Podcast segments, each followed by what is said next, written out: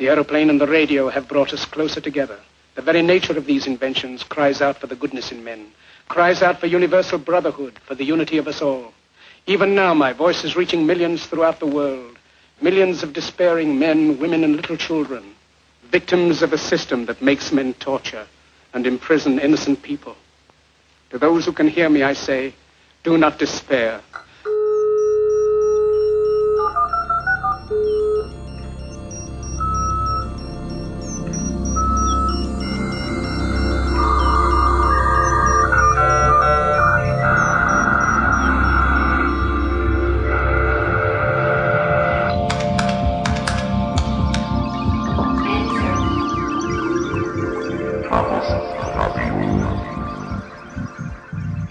Hallo, hier ist Chaos Radio Express, Ausgabe Nummer 32, 2 hoch 5. Wir haben wieder mal eine Binärpotenz erreicht. Und äh, es geht munter weiter mit einem weiteren Gespräch um interessante Technik.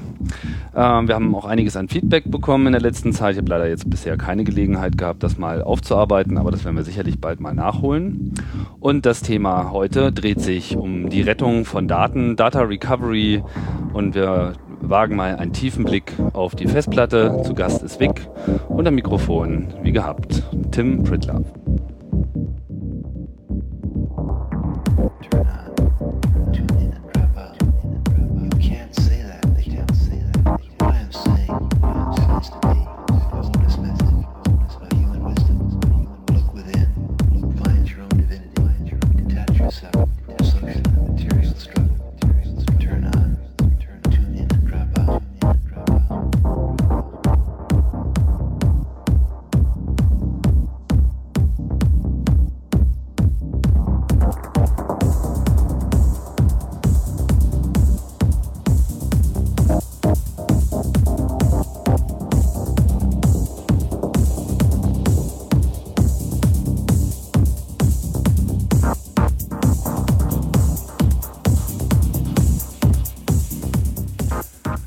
Hallo, willkommen bei Chaos Radio Express und wir steigen auch mal gleich ein ins Thema. Ich sage erstmal Hallo Vic. Hallo. Hallo Tim.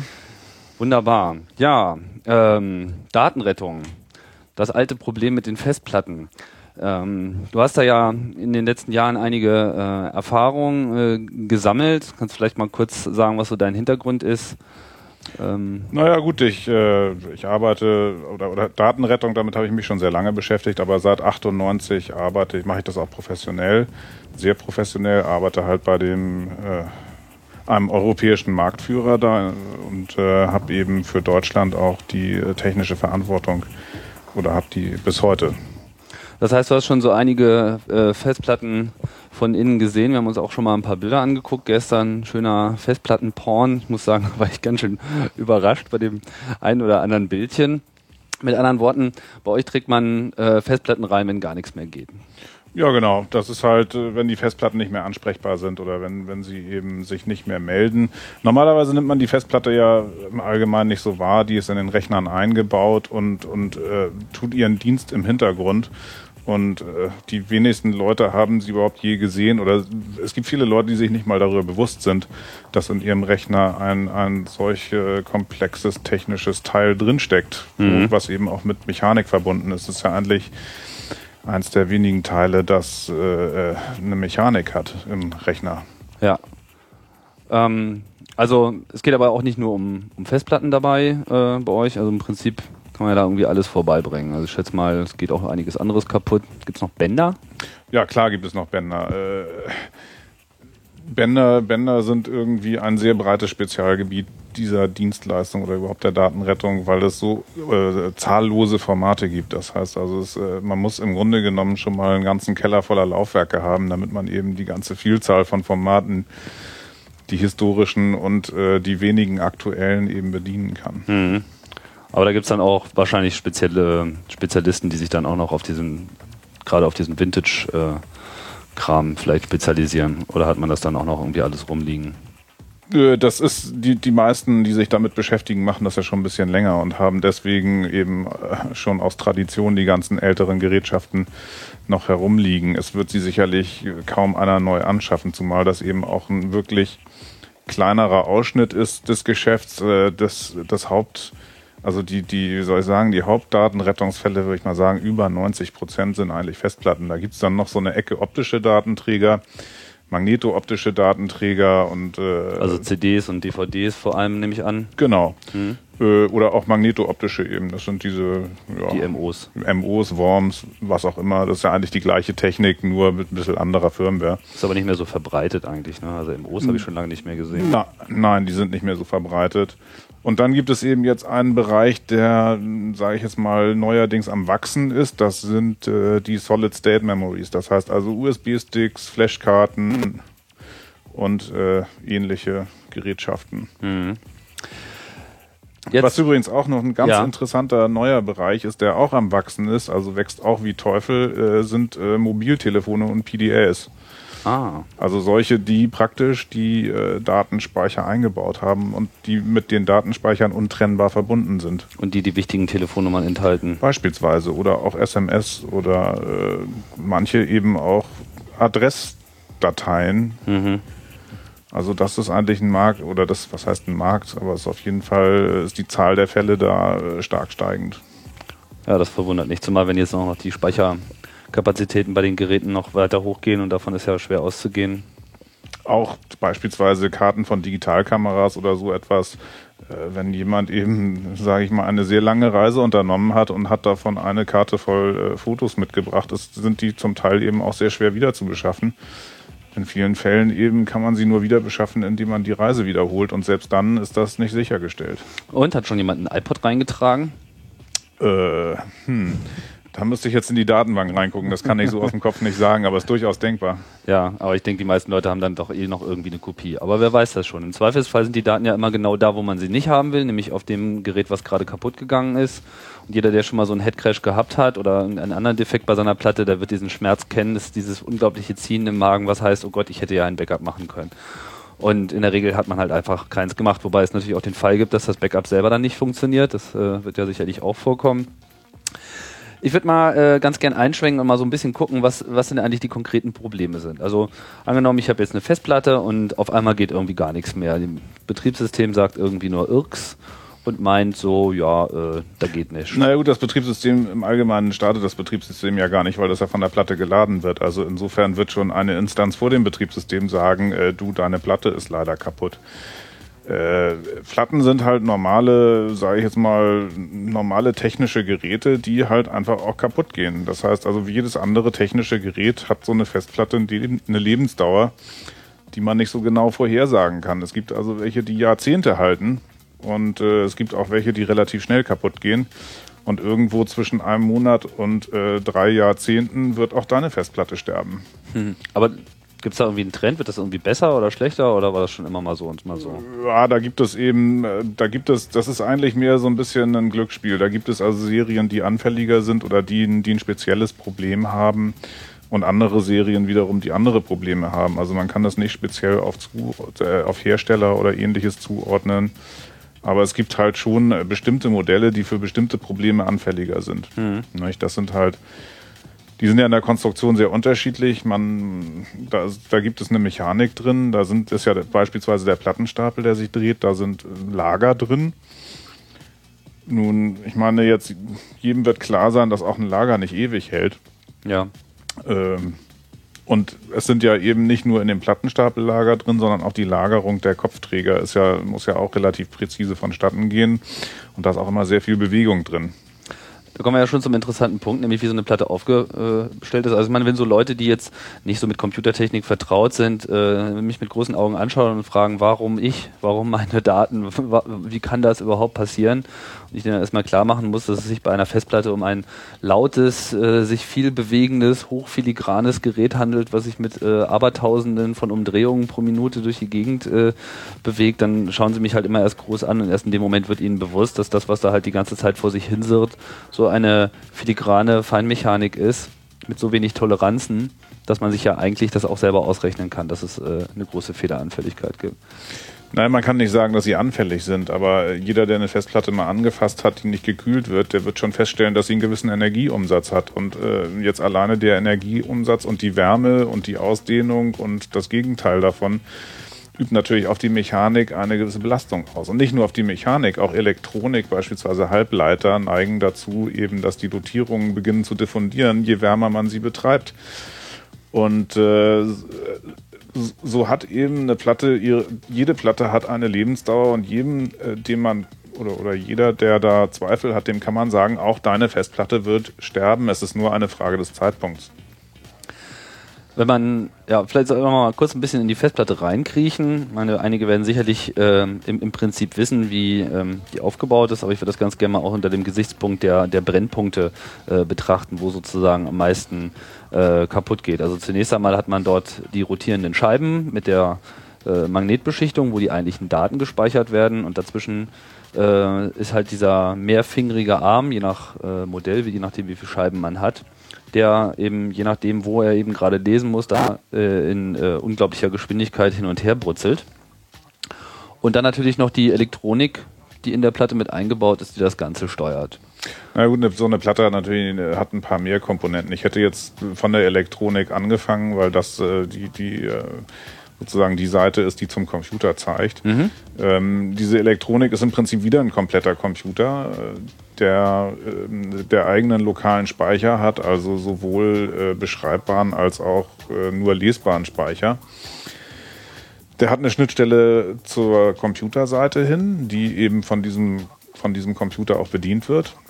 Das heißt also, diese Schnittstelle sind heutzutage eigentlich unterhalten sich da zwei Computer über diese Schnittstelle. In der Anfangszeit der Festplatten war das so, dass der Teil, der sich mit der Festplatte, äh, mit den Signalen beschäftigt hat, noch im Computer war. Das heißt also, der eigentliche Controller, so hat man das früher genannt, der mhm. war im Computer drin und hat sich dann mit den sag ich mal, nur unwesentlich aufbereiteten Analogsignalen äh, von der Festplatte beschäftigt. Reden wir da von diesen MFM-Controllern, die so ja. frühen PCs drin waren? Ja, genau. Beispielsweise MFM-Controller, das waren definitiv welche, wo der Hauptteil der Dekodierungslogik eben im Computer gewesen ist. Und Wofür steht das MFM?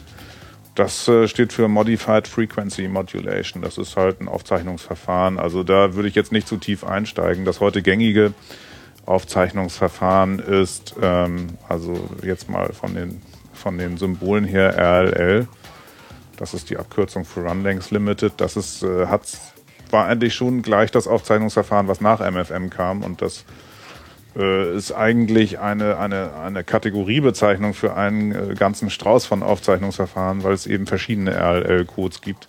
Aber das sagt halt aus, dass halt im Prinzip die allerersten Platten keine eigene wirkliche Intelligenz besaßen, sondern im Wesentlichen einen Stecker, um von außen angesteuert zu werden. Das ist korrekt. Diese Schnittstelle, diese, die, die Schnittstelle, die erste, die man in PC-Festplatten gesehen hat, die ST506-Schnittstelle, ist eigentlich, das hat man auch an den Steckern schon gesehen, sehr ähnlich der, der Floppy-Schnittstelle, der früheren für, für Floppy-Disks. Ähm, da ist dann halt, das ist im Prinzip eine Floppy-ähnliche Schnittstelle, wo dann halt noch ein Hochgeschwindigkeitsübertragungskabel hinzugekommen ist. Mhm. Äh, das ist halt eine evolutionäre Entwicklung, würde ich mal sagen, gewesen. Und äh, die nächste evolutionäre Entwicklung war dann, dass dieser Controller mitsamt seinen äh, Kabeln auf die Festplattenelektronik gewandert ist. Das, das nannte man dann damals IDE, Integrated Device Electronics. Das heißt eigentlich nichts weiter, als dass der Controller auf die Festplattenplatine gewandert ist. Naja, und der hatte dann, äh, damit war dann der damals übliche, der damals übliche PC-Bus, der AT-Bus, wanderte dann eben zur Festplattenschnittstelle. Das heißt also, man hatte eine vereinfachte Variante dieser äh, AT oder ja, dieser IBM PC AT äh, Slots dann sozusagen äh, über ein Kabel verlängert bis zur Festplatte, damit man dort den Controller versorgen konnte. Naja, und der nächste Schritt war dann halt, dass man, das, dass man diese Schnittstelle, sage ich jetzt mal, im Prinzip beibehalten hat, aber äh, die Platten dann noch intelligenter gemacht hat. Ja, heute kennt man ja eigentlich nur noch so IDE oder ATA und äh, die SCSI-Festplatten. Das sind ja so die. Nö, eigentlich nicht, sondern das sind jetzt auch noch Evolutionsschritte, die zwischen dem äh, von damals und dem von heute sind. Also man hat dann eben diese ATA-Schnittstelle, äh, die ja eigentlich nach wie vor immer noch so ähnlich wie ein AT-Bus funktioniert. Da gibt es immer noch ähm, IO-Ports und Register und ähnliches. Man hat nur die, die, man hat die ein bisschen mehr abstrahiert und hat dann da... Die Abkürzung auch äh, anders umbenannt, damit es cooler klingt. Genau, genau. Und äh, die hat man dann äh, im Prinzip dieses selbe Protokoll dann auf eine serielle Schnittstelle gehoben, äh, weil die eben vom, von den Kabeln her einfacher zu handeln sind. Da sind halt weniger Strippen drin und mittlerweile hat man das eben ganz gut im Griff, auch serielle Schnittstellen relativ schnell zu betreiben. Und da ist dann eben die SATA-Schnittstelle draus geworden. Äh, SCSI, also SCSI, ist eigentlich einen ganz anderen Weg gegangen. Da gab es schon von vornherein ein, ein äh, Protokoll, was also ähm, auf äh, CDBs basierte, also Command Descriptor Blocks oder so ähnlich heißen die, meine ich. Und ähm, wo man also schon eine sehr viel, einen sehr viel höheren Level an äh, Abstraktion auf dem Bus gefahren hat, wo also von vornherein klar war, dass die, dass die jeweiligen Teilnehmer an diesem Bus intelligent sein mussten. Das war bei den AT-Platten nicht von vornherein klar. Mhm. Und mittlerweile gibt es eben jetzt die Konvergenzbestrebung, dass es eben SCSI jetzt auch in seriell gibt. Das heißt also, dass man auch diese breiten Kabel, diese breiten kurzen Kabel durch lange dünne ersetzt. Und die Konvergenz liegt einfach daran, dass jetzt äh, bis, also ähm, SAS heißt das, Serial Attached SCSI, äh, dass das also bis hin zu den Steckverbindern wiederum kompatibel mit äh, Serial ATA ist. Das heißt also, dass man diese, dass diese beiden Techniken, die eigentlich immer irgendwo im Wettbewerb standen, jetzt wieder konvergieren, mhm. so dass man also beispielsweise SATA-Platten in SAS-RS reinstecken kann und die funktionieren. Okay, dann ähm, schreiten wir aber dann trotzdem mal durchs Kabel in die äh, Festplatte rein. Okay. Weil da wird's ja äh, dann eigentlich erst äh, richtig interessant. Jetzt habe ich hier meine kaputte Festplatte und ähm, nichts geht mehr. Wie geht man da jetzt ran? Also was kann man da jetzt na gut, jetzt muss man ja mal sehen, wo denn das Problem ist. Ich meine, wenn sie sich noch, also wenn sie noch beginnt, sich zu drehen, dann ist ja schon mal relativ wahrscheinlich, dass die Elektronik in irgendeiner Form funktioniert, weil die auch den Motor steuert. Das heißt, wenn sie gar nicht erst anläuft, ist das schon mal so ein Hinweis. Das könnte bedeuten, dass. Dann, dann würde ich als erstes mal die Elektronik testen, ob die richtig funktioniert. Und äh, ähm, die Elektronik ist eben nicht nur reine Hardware, sondern da steckt eben auch eine Firmware drin. Und die Firmware von Festplatten ist mittlerweile ziemlich fett geworden. Das heißt also, da ist ein Haufen Software drin in diesen Controller-Platinen. Mhm. Naja, und dann kann man ja versuchen, mal mit dieser Platine einmal von der, einmal von der Rechnerschnittstelle her zu sprechen oder eben auch, naja, andere, andere Tests unternehmen, ob die eben einmal frei funktioniert. Und wenn sie das nicht tut, äh, dann müsste man sie eben reparieren oder austauschen, nicht?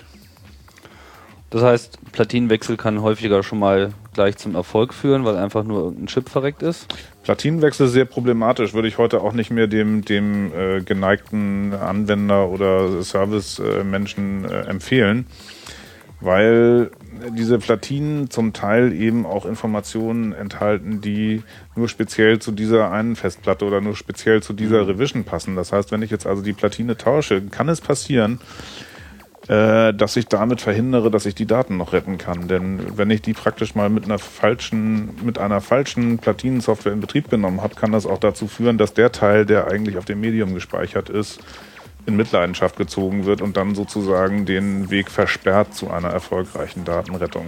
Das heißt, da sind so auch Kalibrationsinformationen drin, die dann vielleicht nur auf diese eine spezielle Platte ja, ja, sind? Ja, so etwas. Entweder auf die eine spezielle oder eben auf genau exakt diese, diese Controller-Version. Hm.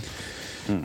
Und ein Teil der Firmware wird eben von Medium geladen. Das ist also auch so, dass jetzt nicht mehr nur noch die PCs von der Platte booten, Nein, sondern die Platten booten von der Platte? Die Plattenelektronik bootet zum Teil von der Platte. Ja, das ist heute absolut üblich. Oha. Das heißt also, dass eben äh, ein, ein großer Teil der Firmware auf dem Medium gespeichert ist in einem Bereich, die dem, die sozusagen dem Betriebssystem nicht zugänglich ist. Die man, also diesen Bereich kriegt man normalerweise nie zu sehen, es sei denn, man verfügt eben über die Informationen mit Hilfe von äh, Vendor-Kommandos, also speziellen äh, speziellen Techniken darauf zuzugreifen. Wenn man die äh, über die verfügt, dann kann man sie auch lesen und zum Teil auch schreiben. Äh, ansonsten kriegt man die nie zu sehen. Aber eben der Controller äh, bootet zum Teil von der Platte. Das ist heute absolut üblich. Und was mache ich damit da? Ich meine, wenn man jetzt die äh, Platine nicht so ohne weiteres austauschen kann, aber man weiß, es liegt daran. Ja, dann muss man eben äh, weiter, weiter suchen gehen. Dann muss man halt schauen, äh, ob man eben äh, beispielsweise jetzt die Firmware, die, die, die, ob die Firmware noch gesund ist auf der Platine und ob man die eben beispielsweise auf eine andere Platine übertragen kann, um damit dann äh, den, den, den quasi den Zustand, die, den Zustand äh, der vor dem Defekt der Platine wiederherstellen kann. Okay, gehen wir mal davon aus, dass meine Platte jetzt äh, ordentlich funkt und äh, sich durchaus äh, die Software bemüht, da was zu machen, aber es gibt halt komische Geräusche.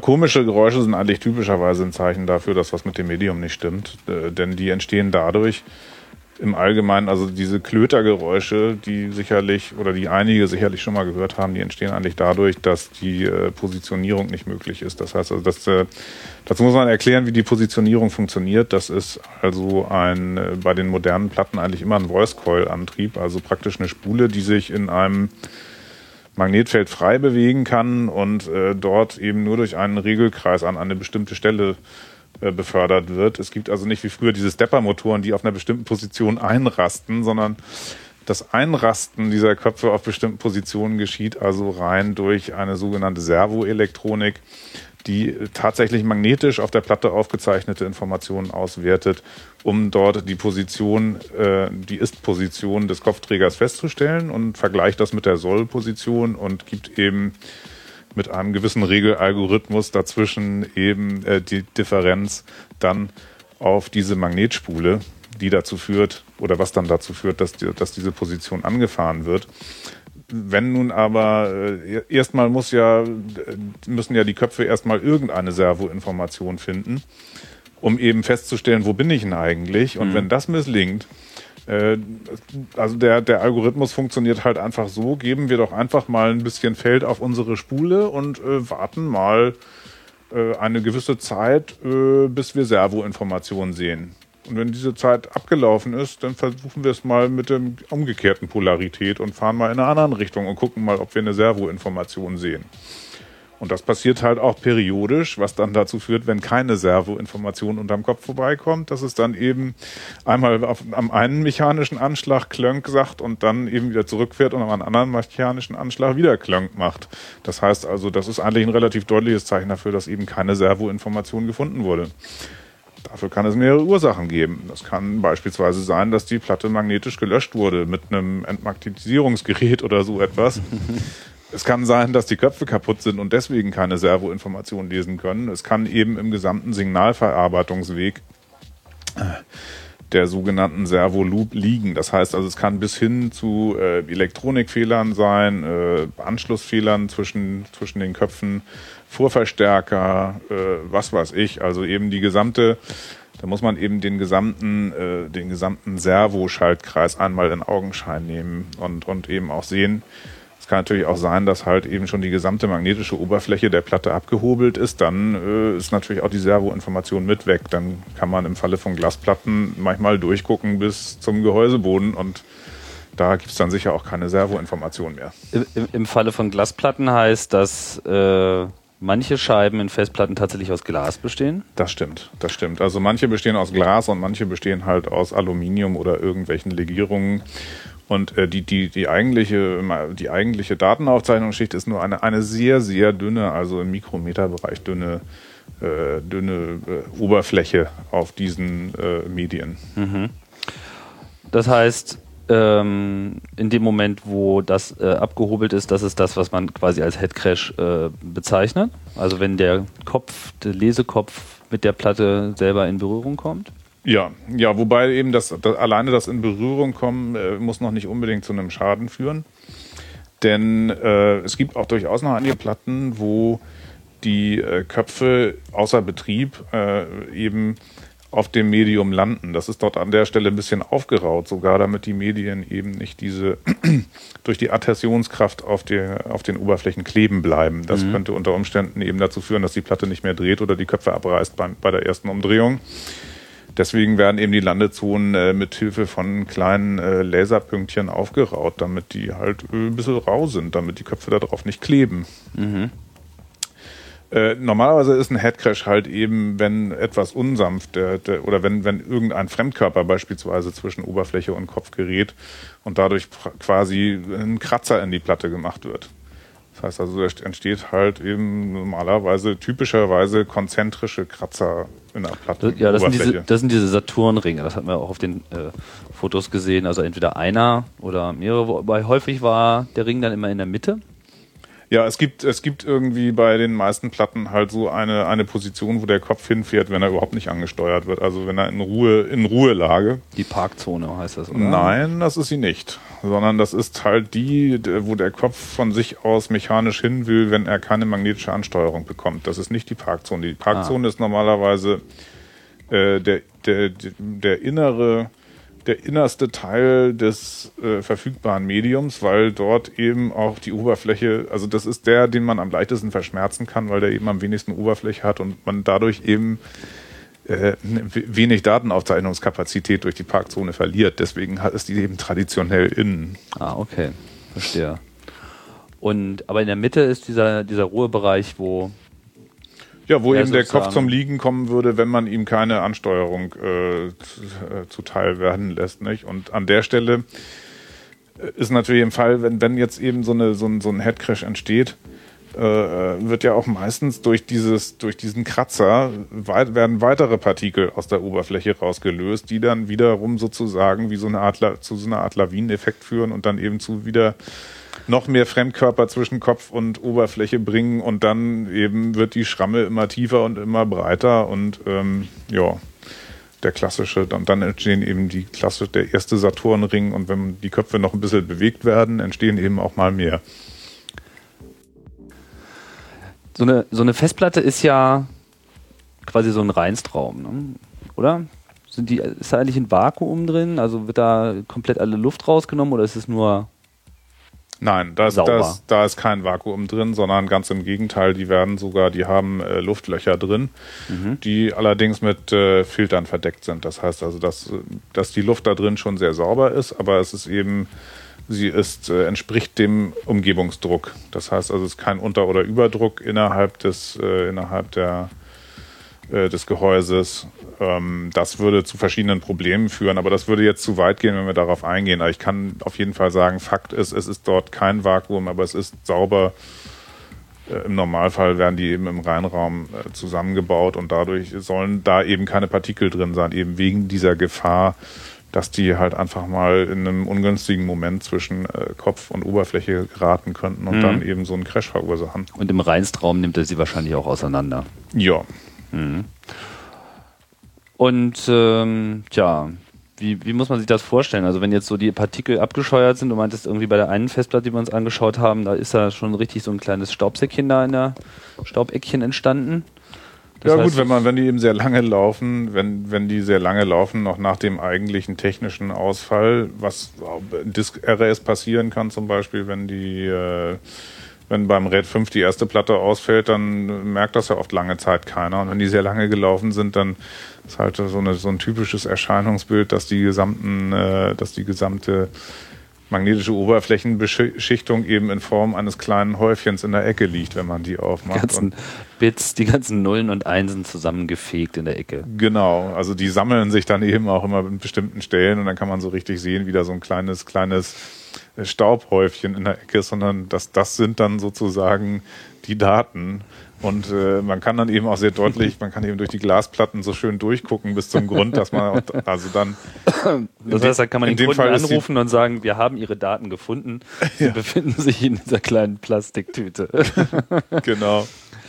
ähm, ja, und ähm, das ist also jetzt quasi der, der physikalische äh, Bereich. Äh, Gibt es da noch weitere Vorfälle oder Analysen, die wir jetzt noch nicht äh, so beleuchtet haben, die da noch auftreten können? Naja, es gibt alles Mögliche. Also das ist, das ist halt das ist ein sehr breites und auch recht interessantes Feld eben. Es gibt eben da die verschiedenen Lagerschieden und elektronische und sonstige Phänomene, was da alles passieren kann. Also die Liste ist endlos lang, was so einer Platte alles passieren kann, bis hin zum Runterfallen und äh, dann können sich sogar die Platten, sage ich jetzt mal, auf dem Plattenstapel verschieben, wenn man sie, wenn sie beispielsweise jetzt längs der Plattenoberfläche einen starken Stoß erlebt.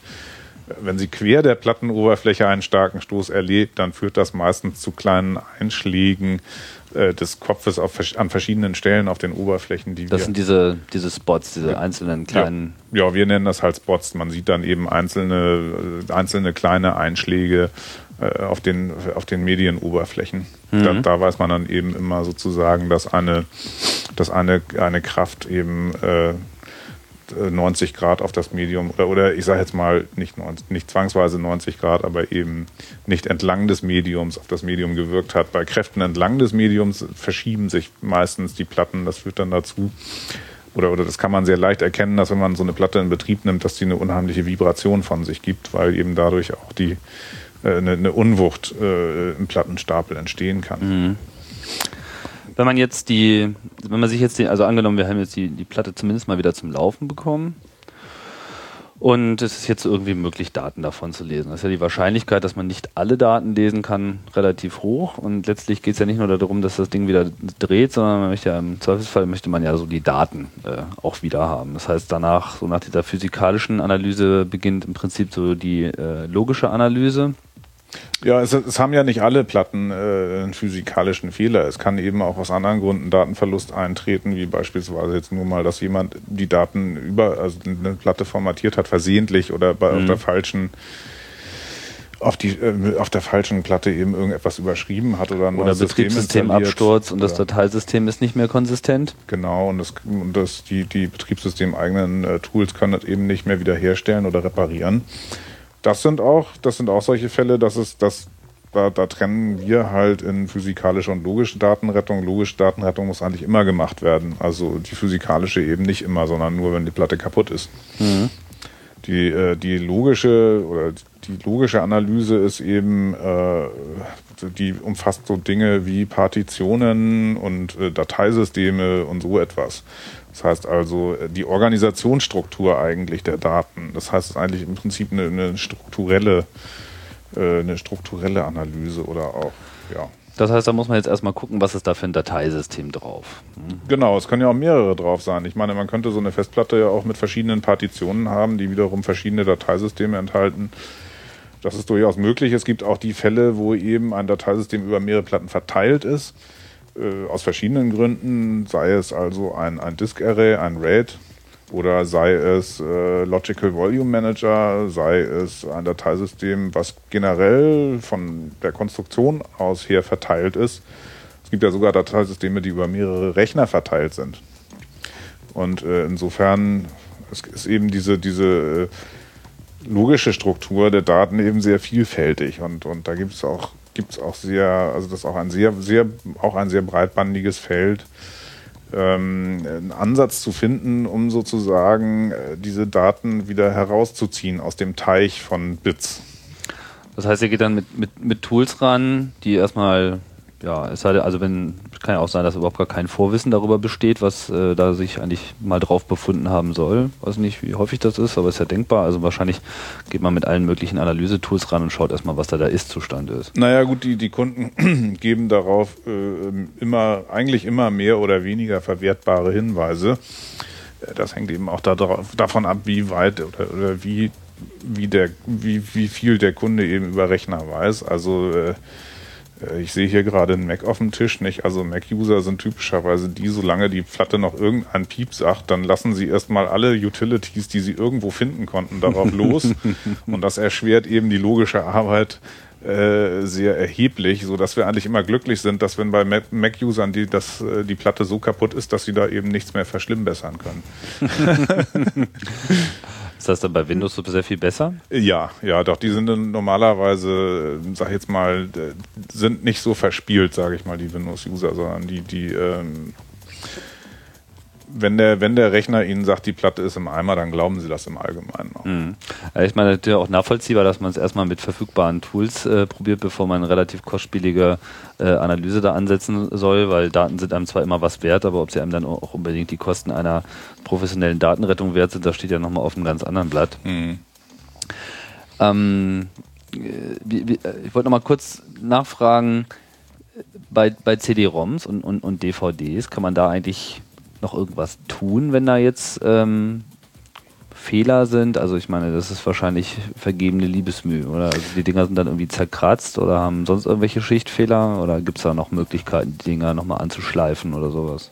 Ja, da gab da es ja mal, da gibt es ja einige Beiträge oder nee, besonders einen Beitrag in der, in der CT, wo die sich mir mal mit diesen, äh, gerade mal mit CD-ROMs und so etwas beschäftigt haben und haben da eben auch diese verschiedenen lustigen chinesischen Poliertools ausprobiert, die man da kaufen kann Und ich erinnere mich jetzt nicht mehr so genau an den Tenor, aber, aber ähm, äh, man kann natürlich, also da kann man, man kann natürlich einiges versuchen da auf dem Gebiet.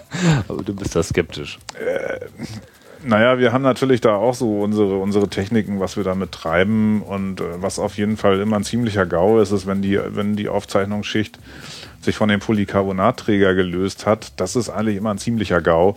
Das passiert besonders gerne, wenn man eben auf der, auf der Oberseite da Aufkleber anbringt oder so etwas. Mhm. Das würde ich also nicht empfehlen aus meiner äh, ah, Praxis. Okay, verstehe, weil das, das dann durchfrisst. Ja, das, das kann eben auch dazu führen, dass sich eben die Aufzeichnungsschicht vom, vom Polycarbonat... Das ist sehr populär, so diese kleinen Tintenstrahldrucker-Etiketten ja, und so. Mm, genau, und die sind, also die, das würde ich lieber nicht machen. Also. Hm, okay. Ja, dann vielleicht nochmal so zurück zu den, ähm, zu den Dateisystemen. Also Dateisysteme gibt es ja viele. Die meisten Betriebssysteme äh, implizieren auch immer irgendeinen bestimmten Typ von Dateisystem. Unter Windows wird sich, denke ich, heutzutage äh, häufig NTFS vorfinden, bisweilen dann wohl auch noch das äh, FAT-File-System. Auf dem Mac ist es fast durchgehend äh, HFS Plus. Und ähm, unter Linux hat man es halt mit diesen Unix-Filesystemen äh, zu tun, UFS, X2, X3, wie sie alle heißen. Filesysteme gibt es ja wirklich äh, eine ganze Batterie.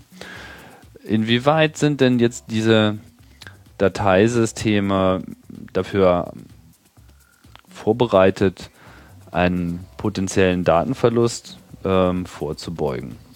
Also im Allgemeinen machen sich darüber, hat man den Eindruck, die, die äh, Konstrukteure der Dateisysteme relativ wenig Sorgen die betrachten es meistens einfach nicht als ihr Problem.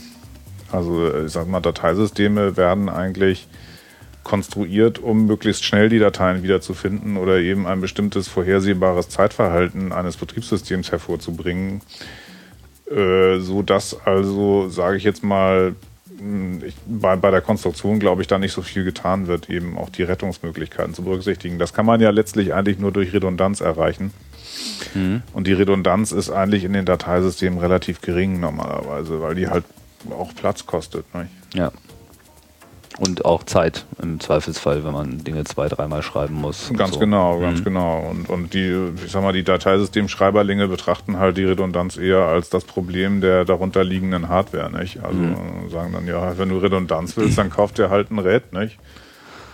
Aber also auch wenn die jetzt die Fallsysteme nicht unbedingt auf ähm, Datensicherheit hin äh, optimiert wurden, werden sie ja sicherlich bestimmte Eigenschaften haben, die jetzt, äh, das eine Fallsystem mehr oder weniger angreifbar machen. Ja, ja, das stimmt. Jedes hat so seine Vor- und Nachteile. Da gibt es ja eigentlich die gibt so ein paar Klassen. Da gibt es halt die die äh, Dateisysteme, die mit File-Tables arbeiten, also beispielsweise NTFS und äh, und das gute alte Files 11 von DEC, worauf das NTFS ja letztlich aufbaut. Vom VMS-Betriebssystem. Genau. Richtig, mhm. richtig. Das ist ja noch da aus den 70er Jahren. Ne? Also Sind die, ist der gleiche Entwickler gewesen, ne? der dahinter äh, Ja, soweit, soweit ich weiß, war das der gleiche Entwickler. Was mir allerdings vollkommen schleierhaft ist, warum sie Errungenschaften, die es damals schon gab, äh, für die erste Version von NTFS wieder weggelassen haben und um sie dann gerade kürzlich bei Windows XP wieder einzuführen. Äh, es war wahrscheinlich Firmenpolitik oder so etwas. Was war das so ein kleines Feature, was die Datenrettung äh, vereinfacht hat? Oder? Ja, das war also das war das das Files 11b war schon relativ robust, weil eben die MFT Records ihre eigene Nummer wussten. MFT ist Master File Table, Table richtig, mhm. richtig. Das ist eben die Liste aller Dateien sozusagen. Mhm. Äh, die hieß bei dem, bei dem VMS-Betriebssystem noch ein bisschen anders. Da hieß sie indexf.sys. Aber gut, das ist äh, technisch dasselbe. Ja. Und ähm, da hatte eben jeder Eintrag in dieser Liste hatte eben einfach eine laufende Nummer. Und, und bei der ersten NTFS-Version haben sie einfach gesagt, na gut, diese laufende Nummer können wir einsparen, weil wir wissen ja, wir brauchen die Liste ja nur von oben bis unten durchzählen, dann wissen wir ja, welche Nummer er hat. Was allerdings eben im Falle eines Datenverlustes, wenn da eben Listeneinträge fehlen, äh, durchaus zu Schwierigkeiten führen kann, besonders wenn es eben Referenzen auf diese Listennummern mhm. gibt, obwohl sie nicht davor stehen. Programmierer gehen immer so ein bisschen von, von, von einer idealen Welt aus. Ne? Genau, obwohl eben der, das kann man ja nun dem Entwickler nicht nachsagen, denn bei Files, äh, bei Files 11 hat er das ja durchaus schon berücksichtigt, Ja. dieses Problem. Und äh, warum sie es nun Aber ist ja die Frage, aus welcher Motivation heraus er das da eingebaut hat. Vielleicht hat er sich einfach nur gedacht, ich zähl mal, schreib's einfach mal rein und mache mir keine weiteren Gedanken dazu. Das ist alles Mutmaßung. Das, das kann ich mir nicht vorstellen bei jemandem, der sozusagen ein Dateisystem am grünen Tisch entwickelt, dass der da ein Feld einbaut, besonders eben in einer Zeit, wo, wo Plattenplatz noch recht teuer ist. ja. ein Feld einführt, was, äh, was keinen Sinn hat. Das, äh, das war damals ein absoluter Frevel, wäre das gewesen, weil eben äh, Plattenkapazität damals noch echt äh, teuer war. Einfach. Und ähm, heißt das, dass jetzt äh, mit dieser Wiedereinführung dieses, äh, dieser fortlaufenden Nummer jetzt die Robustheit von NTFS äh, gut ist? Das heißt auf jeden Fall, dass sie gestiegen ist. Äh, die anderen Klassen von Dateisystemen oder, oder wenn wir jetzt zur Robustheit übergehen, kann man auch sagen, dass eine gewisse Robustheit auch die B-Tree-Dateisysteme haben, zu denen äh, HFS Plus und beispielsweise Reiser FS, XFS ähnliche gehören, weil die eben die Dateisystemstrukturen relativ, äh, äh, sage ich jetzt mal, schön, schön über die Platte verstreuen. Eine andere Art von Robustheit Also B-Tree ist so ein Balanced Tree, Genau. also so eine hierarchische Struktur, wo. Die, äh, dann die Blöcke einfach gleichmäßig verteilt werden. Und das hat welchen Vorteil? Dass irgendwie. Naja, dass wenn man eben eine lokale Beschädigung hat, dass dann eben äh, nur ein Teil dieser Information fehlt. Wenn man jetzt beispielsweise bei einem FAT-Dateisystem eine lokale Beschädigung im äußeren Bereich hat, dann sind einfach, also beim FAT-Dateisystem liegen eben beide File Allocation Tables, also die sagen, wo jetzt welche Blöcke zu welcher Datei gehören, äh, am Anfang des Dateisystems. Wenn es nur dieses eine Dateisystem auf der Platte gibt, also im äußeren Bereich, weil eigentlich die Platten immer von außen nach innen beschrieben werden.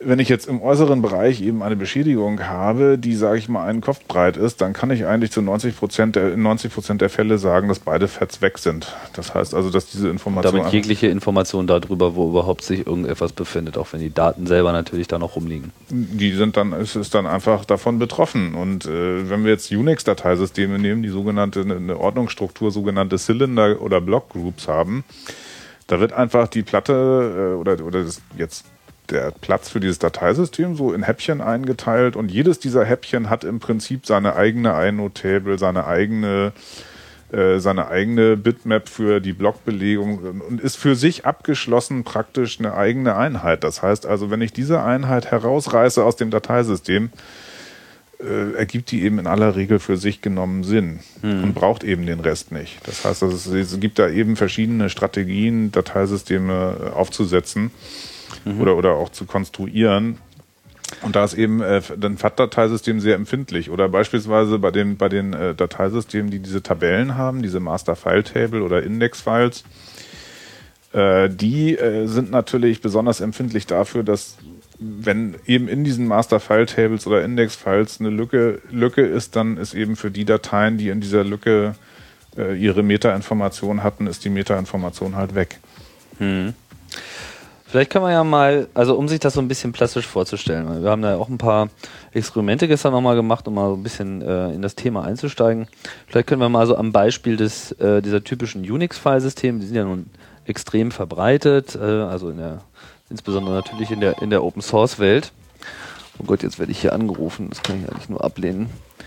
Ähm, Vielleicht können wir ja mal so ein bisschen klar machen, wie so eine, wie so eine Fallsystemstruktur eigentlich tatsächlich aussieht. Also du hast ja schon gesagt, äh, von Anfang an wird erstmal die Festplatte in verschiedene Gruppen aufgeteilt. Warum wird das gemacht? Na, ich weiß jetzt nicht, was du mit Gruppen meinst. Also, Diese Cylinder Groups. Ach so, alles klar. Ja gut, die Festplatte wird ja zunächst mal in äh, Partitionen oder Slices aufgeteilt und in diesen Partitionen oder Slices, da spielt sich dann ein Dateisystem ab im Regelfall. Und äh, dieses Dateisystem eben im Falle der UFS-artigen Dateisysteme, also die meisten Unix-Dateisysteme gehen auf das, äh, auf das UFS zurück.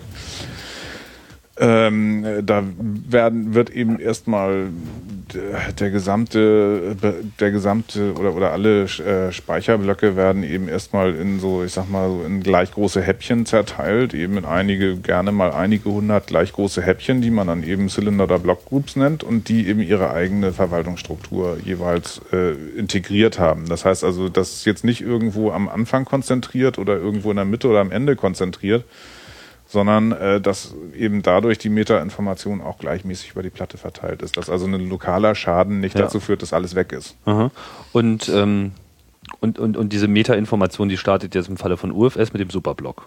Richtig. Ja, gut, der Superblock, den haben eigentlich alle Dateisysteme, weil der Superblock Gut, der heißt jetzt beispielsweise beim NTFS heißt der anders, da heißt der NTFS Boot Record, aber ist letztlich auch ein Superblock, denn äh, das ist eigentlich enthält der eben die Information über die Geometrie des Dateisystems. Das heißt also, jedes äh, Dateisystem hat so ein paar Geometrieinformationen, wie beispielsweise die, die äh, im Unix-Bereich nennt man es die Blockgröße.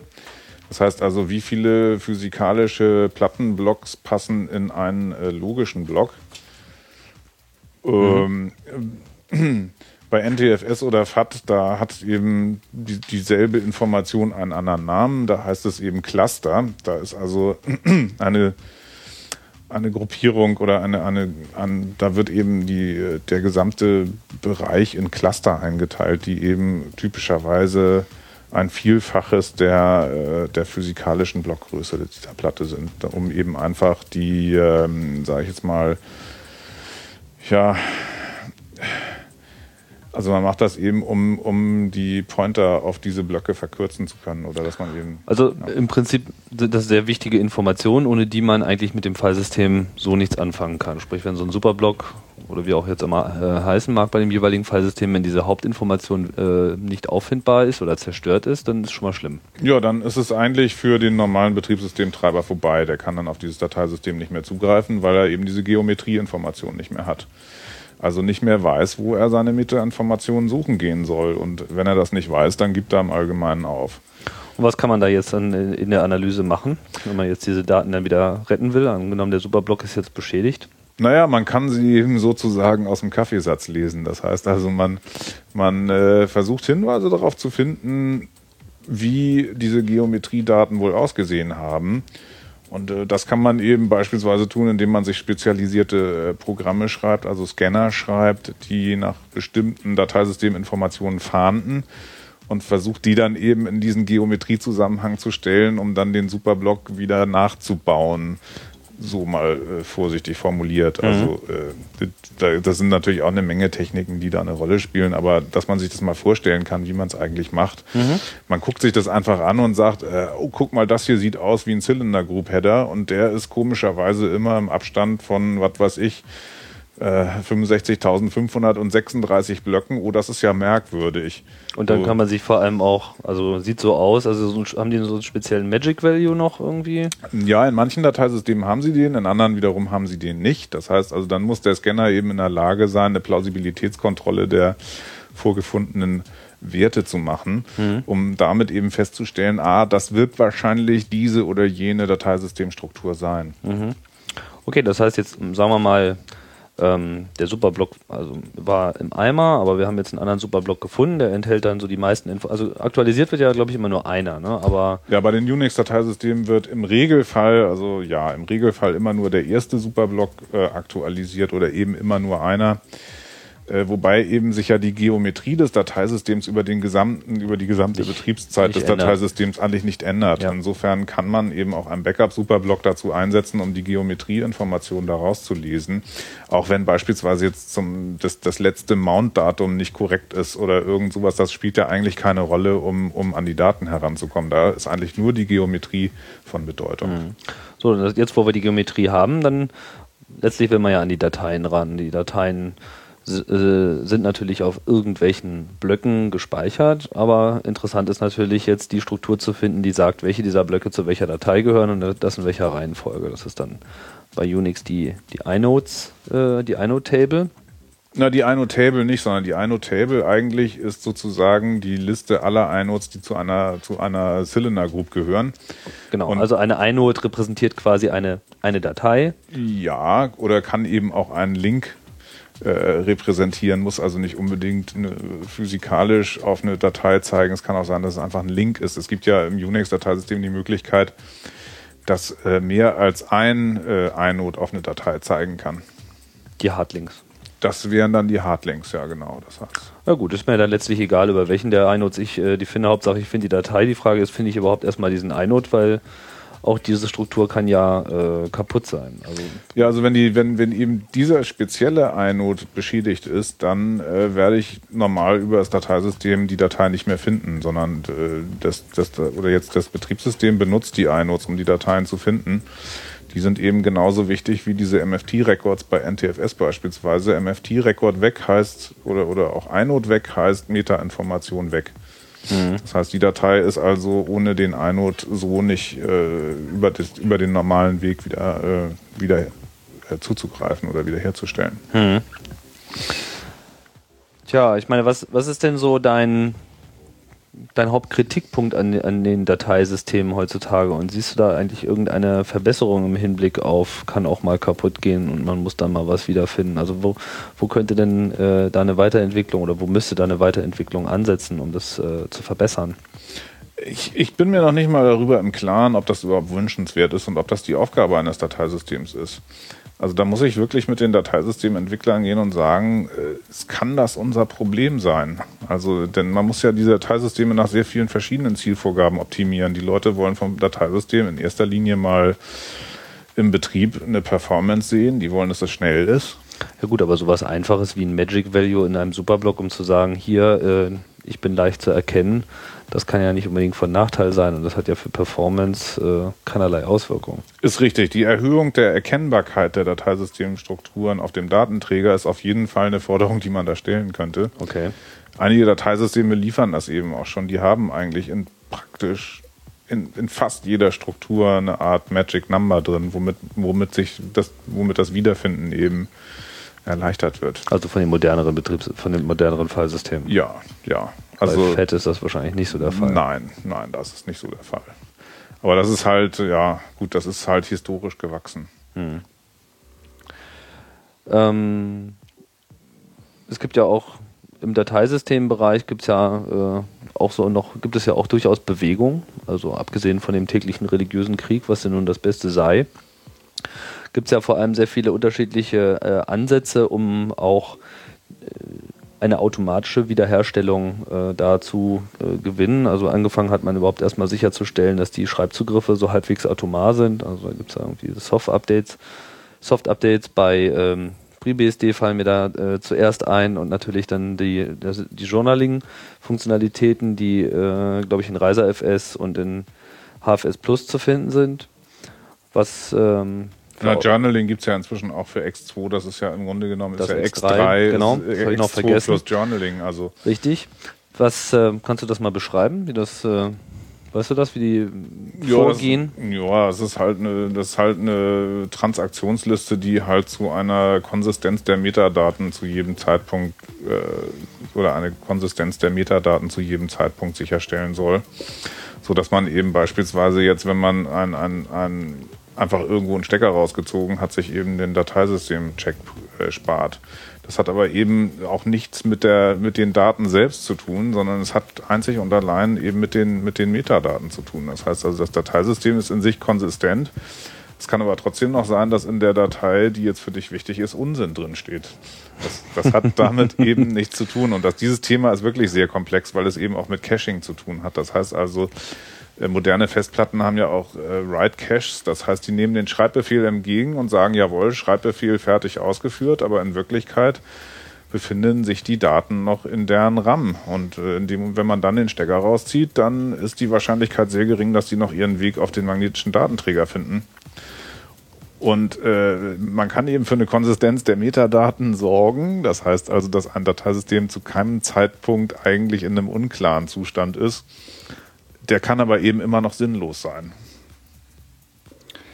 Mit anderen Worten, alles gar nicht so einfach ähm, in der Dateisystemwelt. Ähm, es gibt ja auch neue, äh, neue Entwicklung. Also was mir vor kurzem über den Weg gelaufen ist, äh, meine Aufmerksamkeit an sich gezogen hat, ist das äh, neue ZFS-Filesystem von, von Sun, was bei OpenSolaris äh, dabei ist, wo sie noch irgendwie am entwickeln sind, aber was zumindest schon mal läuft. Da haben sie ja schon ein paar nette Sachen eingebaut. Also unter anderem, und ich glaube, da sind sie auch die ersten, ähm, haben sie eine Prüfsumme für jeden Block auf der Festplatte mit drauf. Ja. Das dürfte einen doch freuen, oder? Naja, äh, das ist im Prinzip für beispielsweise für Datenrettung unter Datenrettungsgesichtspunkten eigentlich vollkommen uninteressant, weil äh, die Festplattenelektronik ohnehin für sich schon von jedem Block eine Prüfsumme macht. Warum soll ich die in Software nochmal machen? Äh, diese Prüfsumme sagt ja auch nichts darüber aus, was an diesem Block gespeichert ist. Also auf jeder Festplatte ist generell jeder Block durch Prüfsumme gesichert. Ja, sogar durch, also sage ich jetzt mal, durch einen Mechanismus bei allen modernen äh, Festplatten ist eben ein, ein Error-Correction-Code-Mechanismus drin. Das heißt also, selbst wenn dort ein paar Bits umgefallen sind von einem Block, dann kann eben äh, die Plattenelektronik das immer noch mathematisch korrigieren. Das heißt also, es kommen immer noch die richtigen Daten hinten raus, obwohl tatsächlich Bits umgefallen sind. Mhm. Das ist halt, äh, das sind halt die verschiedenen ECC Error Correction Codes. Es gibt ja auch diese ähm, Technologien, ähm, wie heißt das noch gleich, diese Smart, wo die Fest, ist das äh, richtig Smart, wo die Festplatten selber über ihren äh, Zustand Auskunft geben? Ja, allerdings würde ich davon jetzt nicht zu viel erwarten, denn, denn eigentlich soll das ja im Prinzip, ich glaube, IBM hat das Ganze angefangen, da hieß es Predictive Failure Analysis. Das bedeutet also, dass die Platte irgendwie selber merken soll, dass sie stirbt. Und äh, I'm dying, I'm dying. genau. My mind is going. in manchen. Fällen mag das wohl auch funktionieren, nur äh, ist, ist es also, die, die Praxis ist einfach die, dass in den seltensten Fällen oder, oder in wenigen Fällen eben die Leute tatsächlich davor gewarnt werden, dass etwas passiert. Und es kann ja eben auch ein äußerer Einfluss sein. Woher soll das Smart wissen, dass du deinen Laptop runtergeschmissen hast, nicht? Das also, ist klar. Äh, das sind halt, wenn sich so bestimmte Dinge tun, also beispielsweise wenn bestimmte Fehlerraten äh, steigen und so etwas, dann wird das alles registriert äh, in der Plattenelektronik. Ob sie dann Ton gibt, das hängt noch von vielen äh, Faktoren ab, denn natürlich möchte auch der Plattenhersteller seine, seine äh, RMA-Quote möglichst gering halten. Das heißt also, das ist immer so eine Art Abwägung zwischen den Interessen. RMA? Äh, ja, also sozusagen die Rücksendequote für Ah. defekte Platten innerhalb der Garantiezeit möchte er natürlich möglichst gering halten. Wenn er nun da, sage ich jetzt mal, äh, damit mit dieser, äh, mit dieser äh, vorausschauenden Fehleranalyse da eben zu empfindlich ist, dann kriegt er halt einfach mal die Hälfte seiner Produktion zurückgeschickt. Äh, Wenn er damit zu unempfindlich ist, dann taugt sie halt für den Benutzer nichts mehr. Das heißt also, dass die Platte sagt, ich habe hier ein Problem, leider kann ich deine Daten nicht mehr lesen.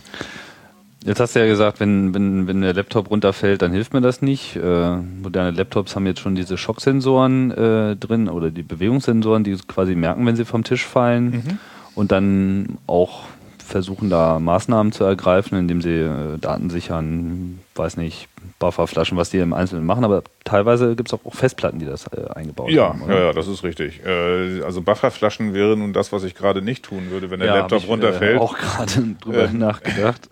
Sondern ich würde einfach mal sagen, wenn Ah. eben eine, eine, wenn vorherzusehen ist, dann, dass eine hohe Beschleunigung auf die Festplatte wirkt, dann würde ich mal die bei Laptop-Festplatten die Köpfe auf die Slider fahren, damit die äh, sozusagen die Gefahr reduziert wird, dass sie auf den Oberflächen einschlagen. Das heißt, der Kopf wird ganz rausgefahren. Ganz Kommt raus, ganz raus aus den Oberflächen und eben auf so ein kleines Plastikklötzchen da, so, wo so Rampen drauf sind, die nennen, also naja, halt, wir nennen sie halt Slider und äh, da sind dann eben, äh, an der Stelle sind die Köpfe dann eben weniger empfindlich, als wenn sie auf ein rotierendes Medium einschlagen. Und dann würde ich sie eben, also wenn ich, würde ich sie eben da auch mal ein paar Sekunden lassen. Bevor man wieder anfängt zu zocken. Genau. Das heißt also, das ist eigentlich, würde ich mal sagen, die Strategie der Wahl, wenn die Platte merkt, ich falle. Das heißt, auf so einen Laptop muss man demnächst mal so einen Sticker drauf machen, bitte nicht schütteln, damit Ja. sich überhaupt noch was tut. Naja, gut, es, ist, es passiert ja eigentlich nichts weiter, denn jetzt der Laptop, jetzt die, die, die, der Computer wird ja so lange warten, bis er seine Anfrage von der Platte beantwortet bekommt. Das heißt also, wenn die Platte jetzt einfach mal zwei Sekunden auf dem Slider geparkt hat, passiert ja gar nichts, außer dass deine Anwendung vielleicht ein bisschen hakt und dann geht's weiter. Nicht? Also der, das ist ja nicht so, dass die Platte dann sozusagen sagt, ich spreche nicht mehr mit dir, sondern sie verhält sich durchaus noch definiert an der Schnittstelle, nur dass sie halt äh, mechanisch mal versucht, eben ihre, ihre Köpfe in Sicherheit zu bringen. Und keine Daten liefert. Genau. Ja, das ist ja auch wünschenswert an der Jo, Stelle. jo. Ja, ich äh, will kein Produktbashing betreiben, aber gibt so irgendwie in der langen Zeit, äh, gab es irgend so ein spezielles Modell äh, der Vergangenheit, was äh, besonders viel Ärger gemacht hat? Na, die gab es immer wieder. Und, und die, die, äh, die Fehler waren eben auch bei den verschiedenen Serien, wie ich vorhin schon sagte, äh, recht unterschiedlich. Also es gab halt mal. Also ich möchte auch kein Produktbashing betreiben, Ja. weil je, eigentlich jeder Hersteller hat schon irgendein Problem gehabt. Der Okay. eine hatte ein mechanisches Problem, dass irgendwie es ihm die Scheiben regelmäßig abgehobelt hat. Der andere hatte halt ein Firmware-Problem, dass die Platte halt eben äh, Teile ihrer äh, plattenseitigen Firmware unter bestimmten Umständen vergessen hat und dann einfach nicht mehr gebootet hat.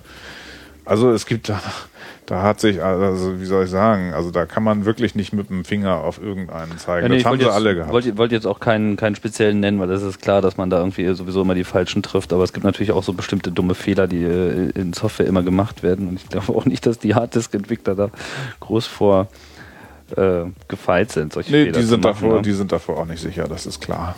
Weil Es gibt natürlich auch einen, einen, großen, einen großen Strauß von Softwarefehlern innerhalb dieser Controllerboards, die dann eben auch Zustände hervorrufen können, die äh, eine Datenrettung unter Umständen erforderlich machen. Gut, ich denke, das war jetzt mal ein super Roundup. Einmal quer durch die Festplatte und zurück. Äh, ich hoffe, äh, euch hat's gefallen.